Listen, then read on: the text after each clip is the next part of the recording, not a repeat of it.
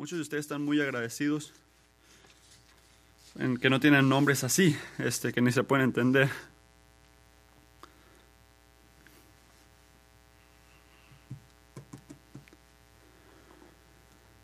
Y digo esto con gratitud que el Señor que servimos tiene un este tiene humor, es un Dios de humor.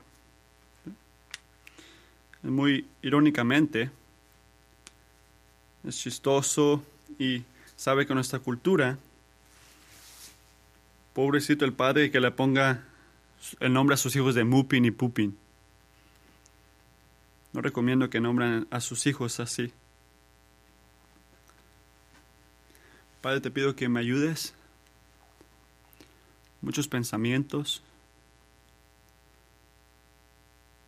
mucho en esos versículos que quiere esta explicación. Amamos nuestro tiempo en Génesis, Padre.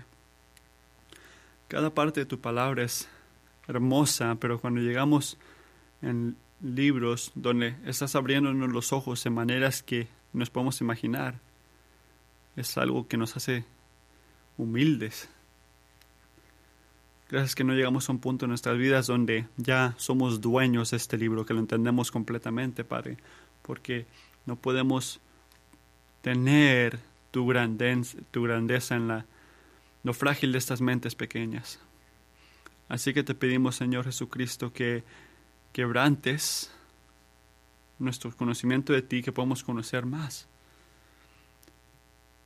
que puedas engrandecer y fuertemente y grandemente trabajar en nosotros. No porque te hacemos estas cosas, sino porque eso es quien eres tú. Y siempre lo has sido y siempre lo serás. Enséñanos tu gloria, Padre. Amén.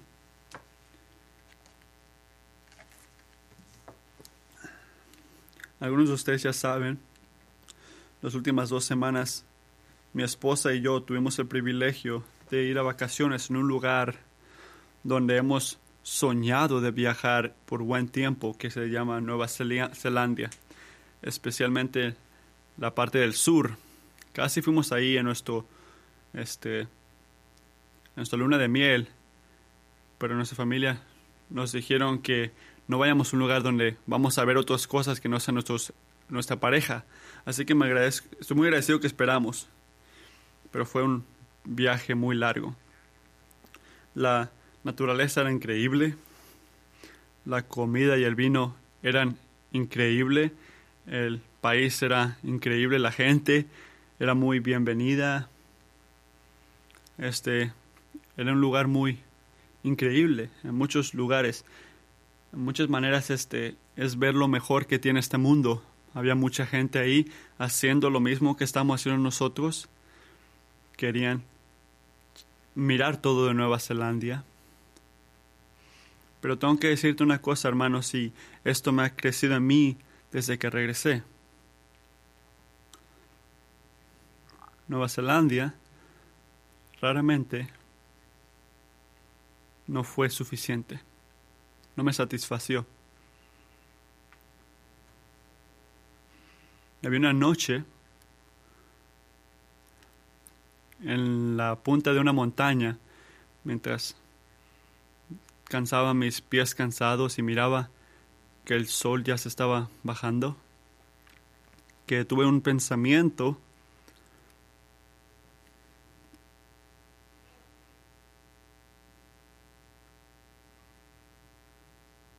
Nada alrededor de mí puede satisfacer mi alma.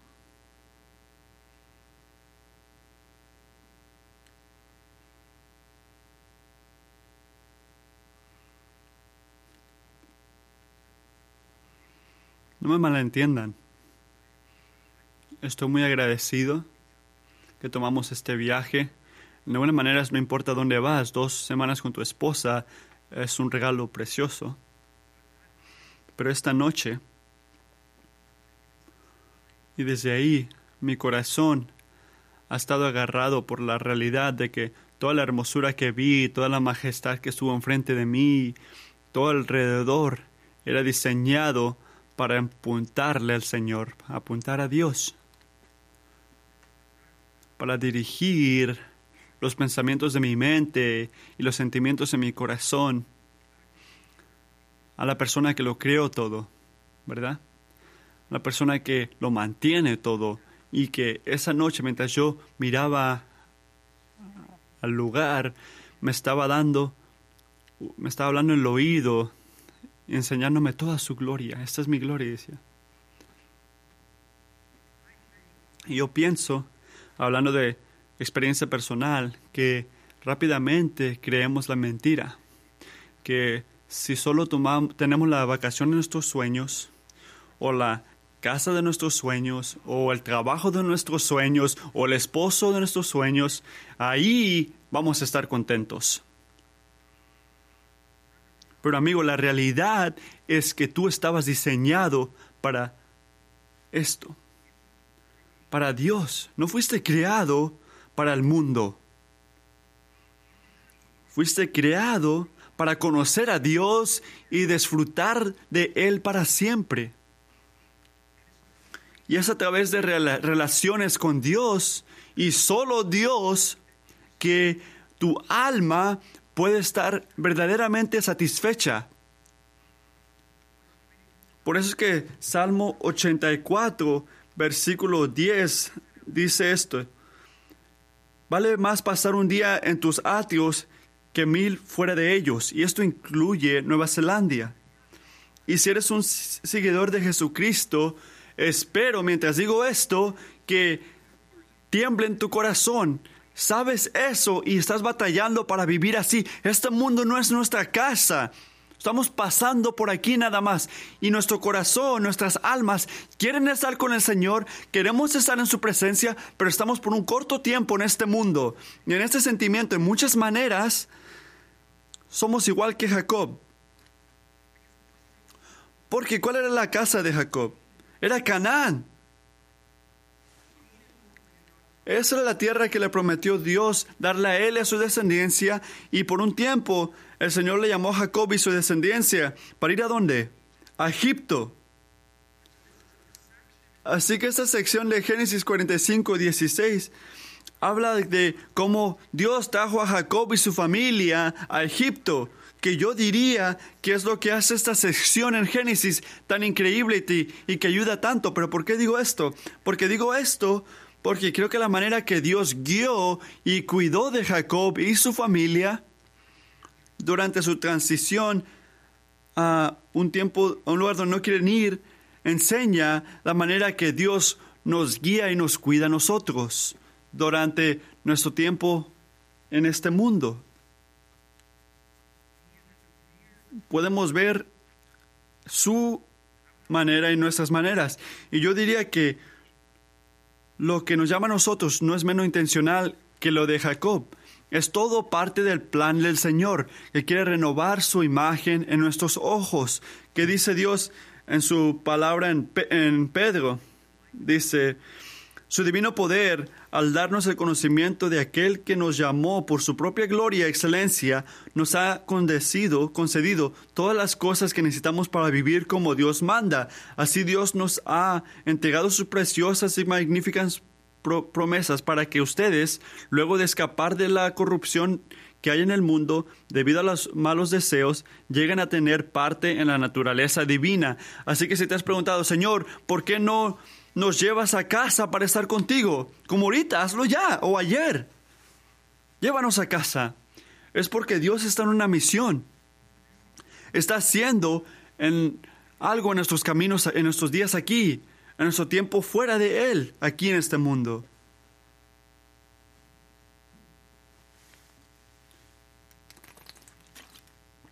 Y su plan es simple. Es para hacernos más como Él.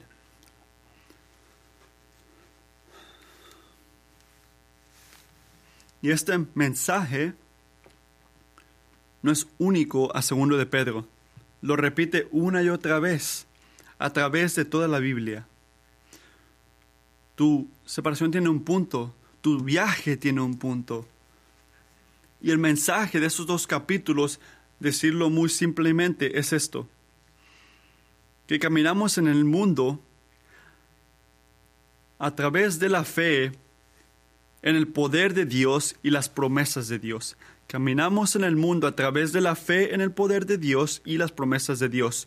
Y eso es lo que tenía que escuchar la familia de Jacob cuando iban a Egipto. Es la gente que la gente de Israel cuando recibió este libro,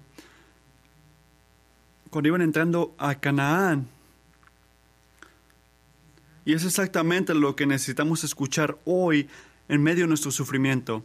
Porque en estos versículos que hace el Señor, Él nos da fortaleza a, ver una demostración de su poder y una declaración clara de su promesa. Así que vamos primero a ver el poder de Dios y después las promesas de Dios. Así que el punto número uno, ¿qué quiero decir aquí? Quiero decir esto. Dios, Dios puede hacer más de lo que le pedimos o imaginamos. Vamos a darte tres cosas. Él puede hacer más de lo, que, de lo que le pedimos o imaginamos. Así que hay tres ejemplos. Ejemplo número uno, haciendo inesperados provisiones, inesperadas provisiones. Así que la primera es en Kingsway. Este capítulo abre con uno de esos momentos donde se está reconciliando una familia. Así que ves este, que no había comida, así que la familia de Jacob va de Canaán a Egipto a comprar comida porque no tienen grano en casa, solo para descubrir que el segundo en autoridad es su hermano, su hermano José, que es el hermano menor que vendieron a la esclavitud hace unos 20 y algo años. Y en la providencia de Dios, José salió de la cárcel al palacio y donde él cuidó del grano y ahora está responsable para darle de comer a la gente, a la gente visitando durante siete años donde la comida no estaba escasa. Y ahora ver versículo 4 capítulo 45, es, están como, los preocupó su presencia, no lo esperaban. Pero después José los invitó para que vengan a él. Si ves el, el versículo número 5, dice aquí, pero ahora por favor no se afligen, dice él. Y puedes ver la demostración de la fe trabajando a través de amor. Él dice esto. Pero ahora por favor no se aflijan más ni se reprochen el haberme vendido, pues en realidad fue Dios que me mandó delante de ustedes para salvar vidas. desde hace dos años la región está sufriendo de hambre y todavía faltan cinco años más en que no habrá siembra ni cosecha. Por eso Dios me envió a mí. Y ahí ves cómo lo cuidó Dios, la reconciliación que hay ahí, que solo puede crecer en confianza de Dios. Imagínate cómo hubiera respondido si no tuviera Dios en su corazón.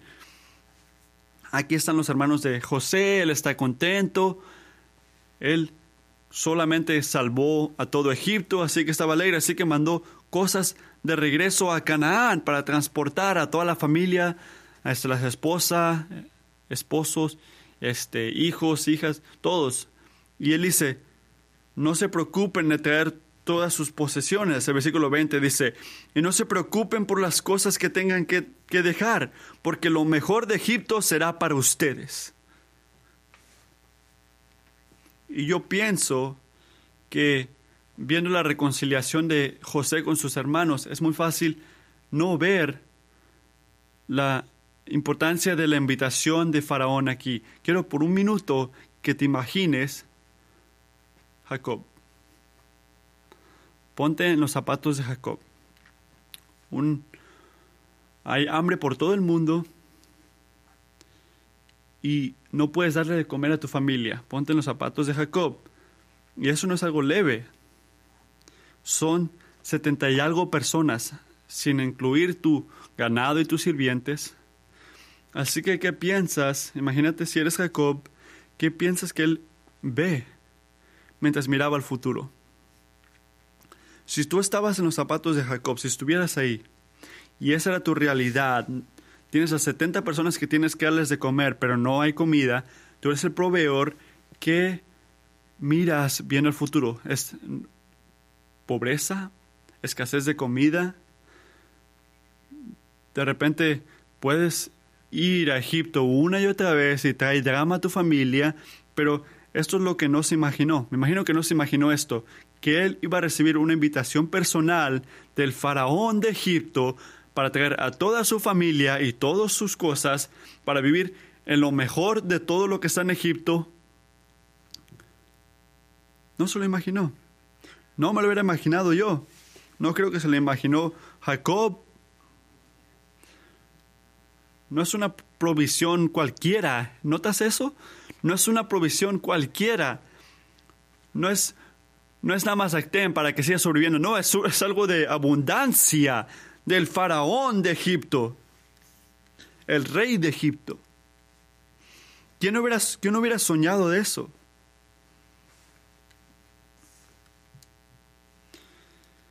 ¿Sabes qué hace cuando no crees? Vas contra Dios. Pones a Dios en una cajita cuando no crees.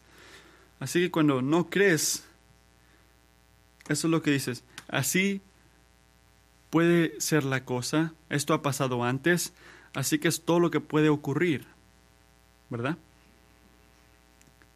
Trata al mundo como un, un sistema cerrado. De repente Dios lo creó, pero ya lo dejó ahí para que se encargue de sí mismo. Así has de ver como Dios nos hizo lo ha pasado antes, va a ocurrir otra vez y nunca puede ocurrir otra vez que no ha pasado antes. Estás poniendo a Dios en una caja. Para la mente cerrada, lo que acaba de escribir, lo respetan y se escucha sabio. Las crianzas religiosas están bien, pero todo en, en poco no creer se siente como inteligente. Como cristianos, a veces pensamos así, porque lo más alta que sea tu expectación de Dios, lo más grande que vas a estar, este, lo más que te va a fallar Dios. Esperas poquito de Dios y cuando recibes poquito de Dios, estás bien con Dios. Así que a veces no creemos porque lo vemos sabio Así que creemos no creer en Dios porque no queremos ser, este, no queremos que nos falle. Y todo se ve bien, excepto hay un problema chiquito. ¿Y cuál es ese? Solo la conveniencia de que esa mentalidad del mundo es va contra lo que ves en Dios aquí o toda la Biblia. Para dar un ejemplo, considera Efesios 3:20. Escucha esto. Al que puede hacer muchísimo más que todo lo que podamos imaginarnos o pedir, por el poder que obra eficazmente en nosotros. Toda gloria a Él en la iglesia, en Cristo Jesús, a toda generación, para siempre y para siempre. Amén al que puede hacer muchísimo más de lo que podemos imaginar o pedir. ¿Sabes lo que estoy agradecido yo? Estoy agradecido que Jesucristo nunca se baja al nivel de nuestras expectaciones. ¿Estás agradecido por eso? Él gusta quebrantar nuestras necesidades. En 1 Corintios dice esto. Sin embargo, todo es escrito, ningún ojo ha visto, ningún oído ha escuchado Ninguna mente humana ha concebido lo que Dios ha preparado para quienes lo aman. ¿Pero por qué es eso? Salmos dice esto, grande es el Señor y digno de toda alabanza, su grandeza es insondable. Así que esto es lo que significa cuando se trata de ver la provisión de Dios inesperada e increíble, significa que si tu expectativa de Dios no están basadas en la palabra de Dios, entonces tus expectaciones de Dios no, no pueden estar tan altas. Así que te pregunto esto, y sé honesto, ¿dónde en tu vida has puesto a Dios en una caja chiquita? ¿Dónde no has confiado en Él? ¿Dónde has dicho en tu corazón que no puede proveer para ti esto o esta cosa? Que Él no puede. Servimos a un Dios que le encanta dar todo lo que necesitan sus hijos.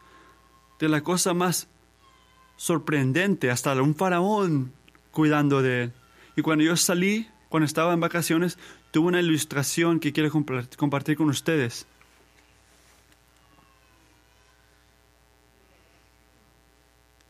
Ese es el problema de cantar antes de predicar, que no puedes ni hablar. Una noche, una noche cuando estamos en un restaurante en Nueva Zelanda, que tenía comida increíble mediterránea, y después de llenar nuestros platos y ir a pagar, yo me alegró saber que no está trabajando el, sistema de, que de las cartas de mi... No tenía dinero de Nueva Zelanda, así que no sabía ni qué hacer, no sabía cómo iba a pagar, estaba en un lugar que no conocía, tenías que cuidar de tu esposa, los dos tenían mucha hambre, este, te enojas porque no agarraste dinero del, del, del, del cajón. Y en ese momento, otra americana en la línea que no había conocido antes, escuchó nuestro problema y dijo, ¿sabes qué?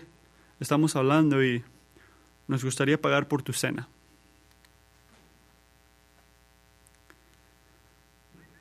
Y yo dije, hola, soy Matthew. ¿Qué haces en esos momentos? Yo, a mí me, me agarró de sorpresa. Y después de ese tiempo dije, y pensé, Señor, así eres tú.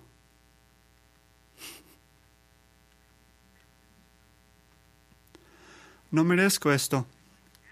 Pero ¿por qué dudo en tu habilidad de proveer? No nada más en las cosas grandes, hasta en las cosas chiquitas.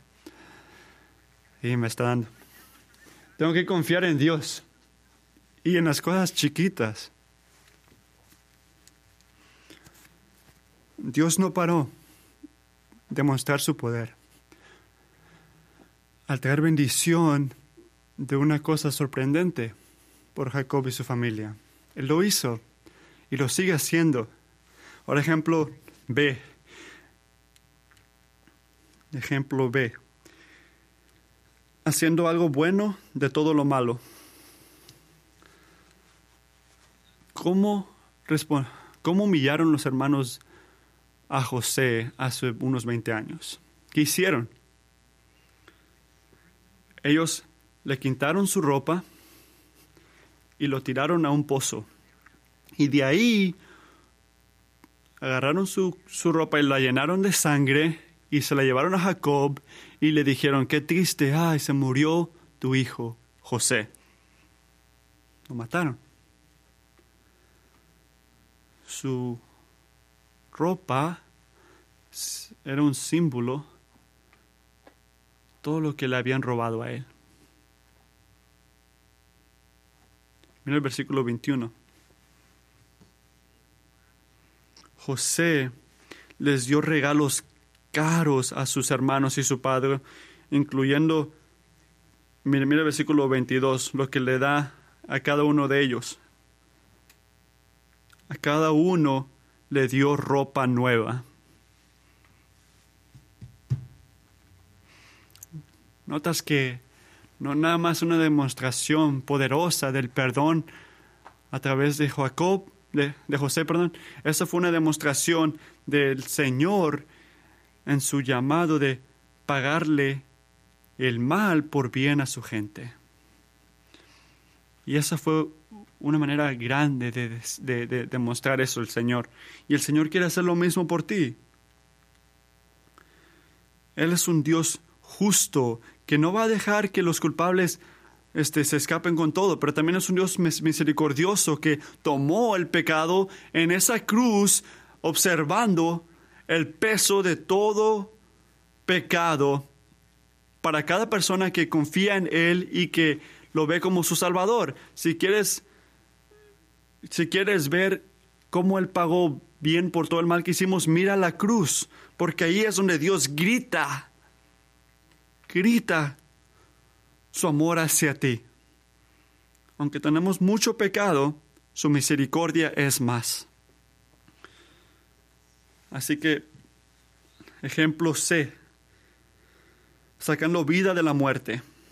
Y la última evidencia está en el versículo 25 a 28, donde el Señor trae vida de muerte. Así que, regresando a Canaán, los hermanos le dicen que José está vivo, es este, gobernador de Egipto, en mira el versículo 26. ¿Qué dice? Jacob no, no les creyó. Jacob quedó atonido y no les creía. ¿Tú le creerías? Ponte en los zapatos de Jacob. Veinte años. Hey, papá, mira, está, está, vivo, está vivo José. ¿Le creerías? ¿Les creerías a ellos? ¿Tú creerías que el hijo que ya habías dicho que murió hace 20 años estaba vivo? No creo que tú creerías eso. Les tomó tiempo y solo al escuchar las palabras que había dicho José y ver las cosas que estaban afuera, los regalos, mira el versículo 28. Con esto me basta. Mi hijo José aún vive. Iré a verlo antes de morirme. Y piensen en esto, cuidadosamente. ¿Qué hace cuando... ¿Qué significa que cuando Dios trajo al Hijo José de la muerte, qué nos enseña el poder de Dios? Literalmente trajo a su propio Hijo Jesucristo de la muerte el día de Pascua. Lo que nos enseña es que nada es muy difícil para nuestro Dios. Nada es, está en su lista de que, oh, no, eso es imposible. Todo es posible para nuestro Dios. Todo lo que está en su carácter está en la lista de que sí es posible. ¿Por qué? Porque es Dios. Nada es muy duro, nada es muy difícil para Él. Así que tu corazón está quebrantado como Jacob. Tu corazón quebrantado por pecado y vas a decir, ya no se puede. Así que si eres tú, escucha esto. Dios puede traer vida de la muerte. Estás viendo el pecado, uh, acciones en tu vida que sigues pecando en una y otra vez, sigues pecando en la misma cosa. ¿Qué tienes que escuchar? Dios puede traer vida de muerte. Se siente como natural que tu hijo o hija, esposo o esposa, que está endurecido a las cosas de Dios, que nunca van a atesorar a Jesucristo, tienes que creer. Dios puede traer vida de muerte. El Señor le encanta sorprendernos al hacer lo que no podemos creer, no que no podemos creer si algo nos lo dice. A él le encanta hacer eso. ¿Notas eso? Que este es el Dios que es trae bendición de lugares que no lo esperamos, trae, nos da bien por todo lo malo y trae vida de la muerte. Tres maneras que puedes ver el poder de Dios que juntos dicen que Dios puede hacer más de lo que tú puedes imaginarte. Él puede hacer más de lo que te puedes imaginar. No nada más confiamos en su poder, confiamos en sus promesas. Así que el punto número dos, la promesa de Dios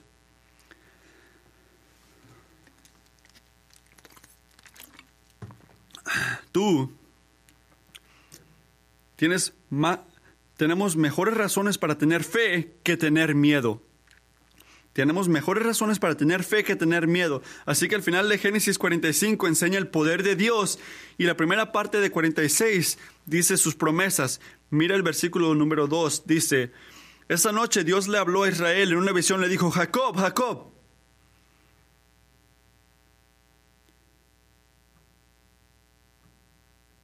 Pero ¿por qué haría eso Dios? Jacob, Jacob. ¿Por qué llamarlo Jacob? Cuando en Génesis 35 ya le había dicho Israel, ya le había llamado Israel. Dios no se le olvida los nombres. Hay un punto. el Señor le llama Jacob porque le está llamando a la debilidad de este hombre. Está hablándole a su debilidad, está hablándolo a lo que enseña el versículo número 3, la ansiedad que tiene él, la ansiedad que tiene de ir a Egipto. Así que está hablándole a su debilidad, por eso le está hablando Jacob, Jacob. Él está temblando al saber que tiene que ir a Egipto, aunque su corazón como un padre quiere ir ahí. Puedes leer eso y decir, Jacob, ¿qué, qué, qué importa? Ya acabas de escuchar que José está vivo, así que ve a Egipto. ¿Cuál es el problema? Apúrate. Yo te diré por qué importa.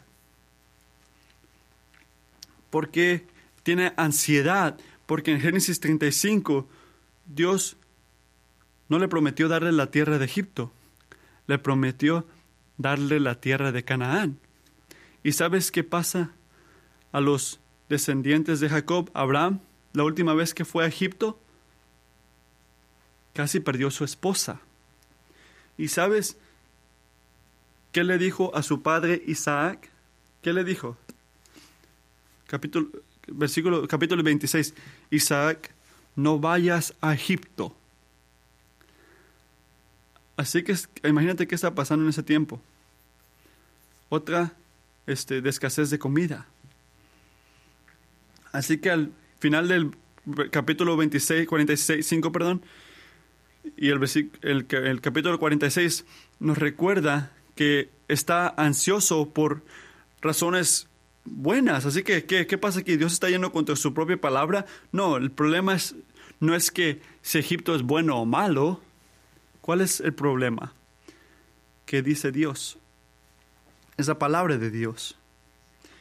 El problema es si ir a Egipto es una acción de obediencia o desobediencia ante Dios. Esa es la pregunta. Así que, ¿cómo responde el Señor? Y eso es muy importante. ¿Cómo responde el Señor, cómo nos responde a nosotros en medio de nuestra ansiedad y temor y preocupaciones de navegar nuestras vidas? Nuestros años en este mundo que no es nuestra casa hasta llegar a casa con Él. El Señor hace tres cosas para Jacob y quiere hacer lo mismo para nosotros. Primera, escucha esto. Él enseña su identidad. Así que en otras palabras, le dice a Jacob, la realidad más importante aquí no es tu debilidad, es mi identidad y poder. Mira el versículo 3, dice ahí que yo soy Dios. Yo soy Dios. Ese es como Génesis 1.1. En el principio había Dios, estaba Dios. Es la manera que Dios decía que nuestra perspectiva en esta vida como una persona en batalla tiene que estar en primer lugar en qué? No en tus circunstancias, sino en tu creador. En segundo lugar, el Señor enseña su fidelidad. Mira el versículo 3. Yo soy Dios, el Dios de tu Padre, le dijo. Y eso no es para tirar a la basura, hola, soy Dios, el Dios de esta persona y me gusta decir esta cosa para decir mi punto. No, es algo importante, significante. Al ver que Dios da sacrificios al Dios de su Padre y el Señor se identifica como el Dios de su Padre, es la manera que Él dice que Jacob, yo soy el Dios que estás alabando. Y más adelante yo soy, yo no nada más he sido fiel a ti, le he sido fiel a todos los que han venido antes antes de que tú estuvieras aquí. Así que no soy cualquier persona que llega aquí.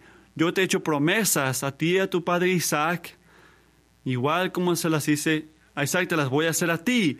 Y he hecho mis promesas a Isaac, igual como lo voy a hacer contigo. No te voy a fallar a ti tampoco. No soy una cosa que está en tu, mental, en tu mente. No soy una idea religiosa que se escucha buena o bien.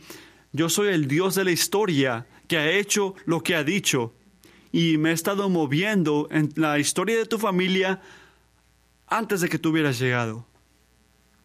¿Cuál es el punto? Si eres cristiano,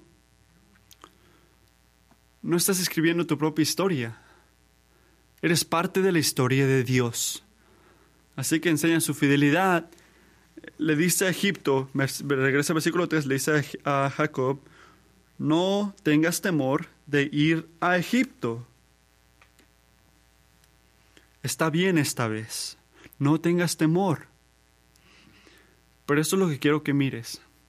Y esto es importante. El Señor nunca en la escritura dice, nada más confía en mí. Nunca dice eso, nada más confía en mí. Él le da a Jacob razones. ¿Notas eso? Si alguien viene hacia ti y te dice, ¿sabes qué tienes que hacer ahorita? Nada más tienes que confiar en, en Dios. Te doy permiso como tu pastor humildemente regresar y humildemente decir, dime por qué. ¿Por qué debo de confiar? Porque Dios no nada más dice, nada más confía en mí. Él da razones. Y hay cuatro razones que quiero decir. Cuatro razones de no tener temor en tu vida como un exilo, como una persona pasadora. Así que recuerda que hay un propósito. La manera que Dios cuida de Jacob en Egipto enseña lo mismo que Dios nos va a cuidar a nosotros en nuestro mundo, en este mundo. Perdón. Así que cuatro promesas. Promesa número uno, el imparable propósito de Dios. Regresa al versículo 3. ¿Qué le dice Jacob? Allí en Egipto yo te haré una grande nación. Una grande nación. Y si has estado leyendo en Génesis, tú sabes que esa promesa de hacer su descendencia una grande nación no es una nueva promesa. Él ya tenía ese llamado. Cuando su abuelo Abraham le dijeron eso en Génesis 12.2. Lo que es nuevo aquí es su promesa en hacer eso en Canaán y también en Egipto. Así que para que no pierdamos lugar, en cuando empieces a leer todos estos nombres y digas, ah, aquí vamos otra vez, un montón de nombres, hay un punto para esa genealogía, hay un punto por esto, y esta es la razón. El punto es este, es que la promesa de Dios a Jacob, yo te voy a hacer una grande nación, en versículo 3, fue una promesa que ya la estaba haciendo. ¿Por qué? ¿Por, qué digo eso? No es porque hay muchos nombres, sino porque para un hombre, de un hombre, Dios hizo 70 personas. Y eso no, no es algo, no es un número cualquiera, es un número significante. No importa de cómo ves las significante de 70 a 76, el, porque 70 y en Egipto significa que está creciendo los israelitas como una gente, como una persona, antes de que empezaron su año de exilio. Así que el Señor está diciendo, yo ya voy en mi camino de hacer el propósito, la promesa que ya le había hecho Abraham, que yo iba a tomarte a ti y a tu esposa. Ustedes ni podían tener hijos y te voy a hacer una grande nación. Así, ¿cuál es la aplicación aquí? Creo que es muy simple. Nuestro tiempo en este mundo no es una pérdida no es como si Dios tiene un nuevo mundo y una nueva, un nuevo cielo y tiene que preocuparse de mucho, mucha lluvia y no había suficiente trabajo y tenemos que esperarnos aquí para que se prepare el otro mundo. No, el Dios, nuestro Dios, está usando el tiempo de exilio, el tiempo en este mundo cristiano para madurar tu carácter, para hacerte grande en el reino de Dios, al enseñarte a amar y servir la gente a tu alrededor como una reflexión de tu amor, y servicio a Dios. Así que nuestro mundo, nuestros años en este mundo, no nada más están como si nada, perdiendo tiempo. Tienen propósito. Puede haber turbulencia, pero no son pérdida. Ahora vamos a leer Santiago. Ah, hermanos míos, Considérense muy dichosos cuando tengan que enfrentarse con diversas pruebas, pues ya saben que la prueba de su fe produce constancia, y la constancia debe llevar a feliz término la obra, para que sean perfectos e íntegros sin que les falte nada. Y ese es el propósito que tenía Dios al traer a Jacob a Egipto. Y también como hizo ese, ese propósito, lo tiene también en tu vida. Así que promesa número dos, la presencia continua de Dios. Así que piensa en esto. Nota que Dios no le dijo a Jacob, nada más relájate. Yo estoy en control, relájate. Él habla cuidadosamente con la persona. Él habla directo a su necesidad. Miren el versículo 4. Jacob, yo te acompañaré a Egipto, yo mismo. Yo te acompañaré. Y mira eso, el Dios del universo que le acaba de decir a Jacob, está bien ir. No, no, no es como se le, le mandó un mensaje, un texto para decirle esto. Hey, mira, soy Dios. Sí, yo soy Jacob. Hey, puedes ir a Egipto, todo bien. Bueno, gracias Dios. No, ¿qué dice ahí? No voy a quedarme, no me voy a quedar en Canaán esperándote, no, yo voy a ir a Egipto contigo. Te voy a dar mi presencia, no vas a estar solo. Estamos juntos en este camino. ¿Cuál es la aplicación de esto? Si eres cristiano, alabas al Señor por el Espíritu Santo. Eso es lo que haces. Así que cuando lo cantamos, cantemos, Él me va a mantener. No lo cantamos porque es un deseo espiritual o un pensamiento psicótico, sino porque es la realidad espiritual para cada persona que aceptaron a Jesucristo y ahora tienen el Espíritu Santo. Está en ti, está manteniéndote. No importa dónde vayas en este mundo, en obediencia en su palabra, el Señor está, contigo. Promesa número 3. La liberación segura de Dios. La liberación segura de Dios. Mira versículo 4. ¿Qué le dice? Te acompañaré a Egipto y yo mismo haré que vuelvas. Nunca has tenido un amigo que dice, hey, perdón que está difícil tu vida, pero quiero que sepas que estoy contigo. Y piensas, bueno, gracias, pero pero arregla mi vida, pues. Ayúdame. Es, es, da paz saber que el Señor va con nosotros a Egipto, que va con nosotros al sufrimiento, que no es un amigo pasivo, es un Salvador presente. Así que toma ánimo. Como él le dice a Jacob, te dice a ti, yo mismo haré que vuelvas. Y le hizo eso. Hizo eso por Jacob. No físicamente cuando José regresó a enterrar a su padre en Canaán, sino en una manera espiritual. A través del Éxodo, toda su descendencia regresó a Canaán. Señor, el Señor tuvo esa promesa y Jesucristo mantiene su promesa en ti, a regresarte a casa también.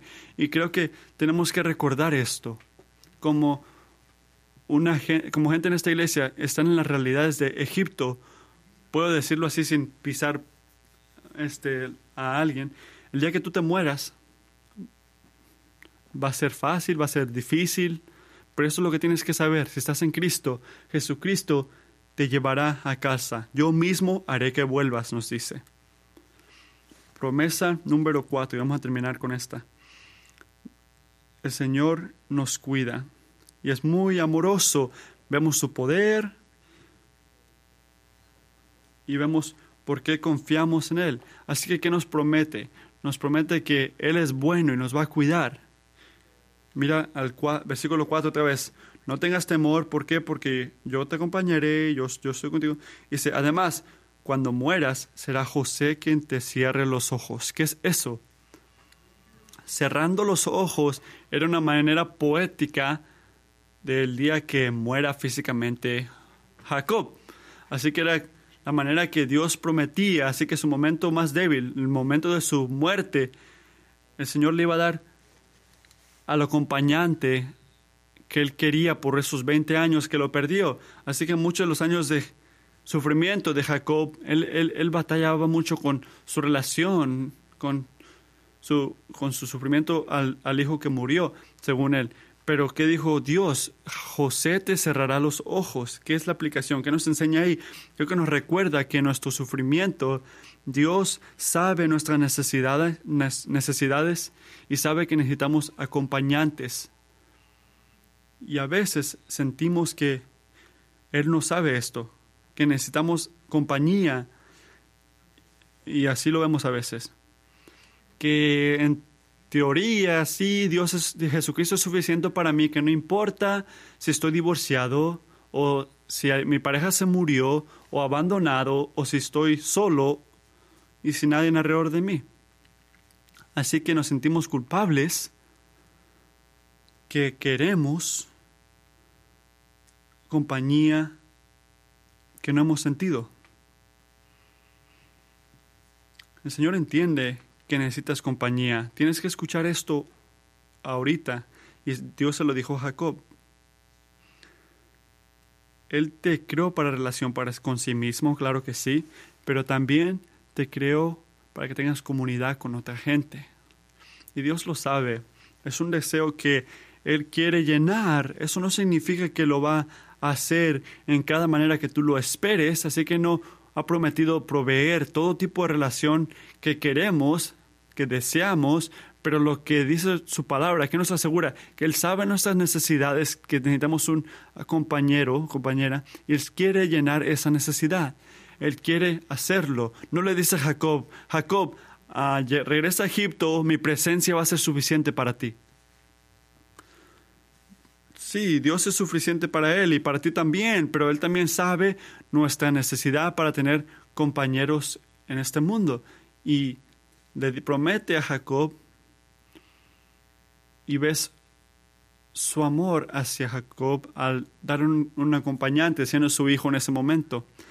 Así que Él es bueno. ¿Quieres promesas? que te van a mantener en los días de exilio, en los días de sufrimiento, ahí están. Tiene un propósito, su presencia es continua, su liberación es segura y Él es un Dios bueno. Y todo lo vemos en quién? En Jesucristo. Él hace la promesa de Dios, al, Él nos cuida en este, en este mundo y Él nos enseña lo bueno que es Dios en este mundo. Así que si quieres crecer en tu habilidad de confiar en Dios, conoce a Jesucristo. Toma tu tiempo para conocer de Él.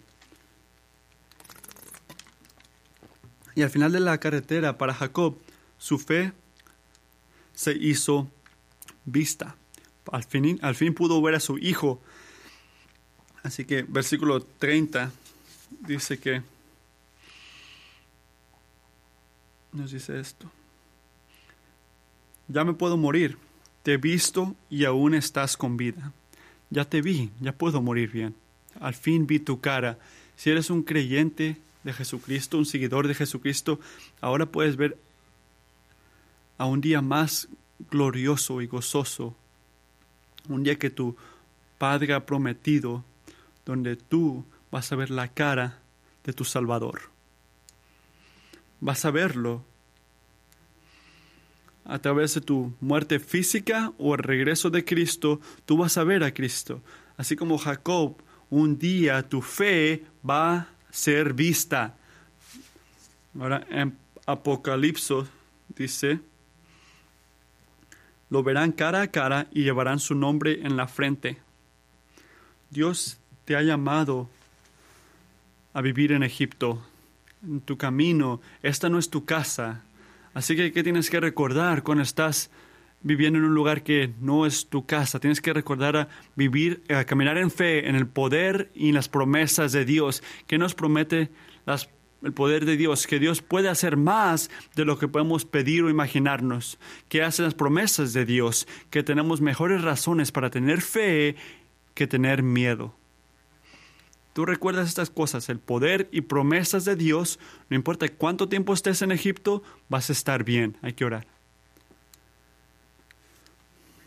Padre, estamos agradecidos por tu palabra y te agradezco que podamos confiar en tu poder, que podamos confiar en tus promesas y estamos agradecidos que no has dicho que buena suerte con esa cosa de estar solo o ese sufrimiento, pero igual como cuidaste por Jacob y guiaste a Jacob, nos guías y nos cuidas a nosotros, Señor. Te pedimos por fe que puedan crecer de maneras increíbles en tu poder, Padre, y confiar en tu poder y tus promesas. Ayúdanos a caminar bien, Padre, y no perder nuestro corazón en este mundo. En el nombre de Cristo. Amén.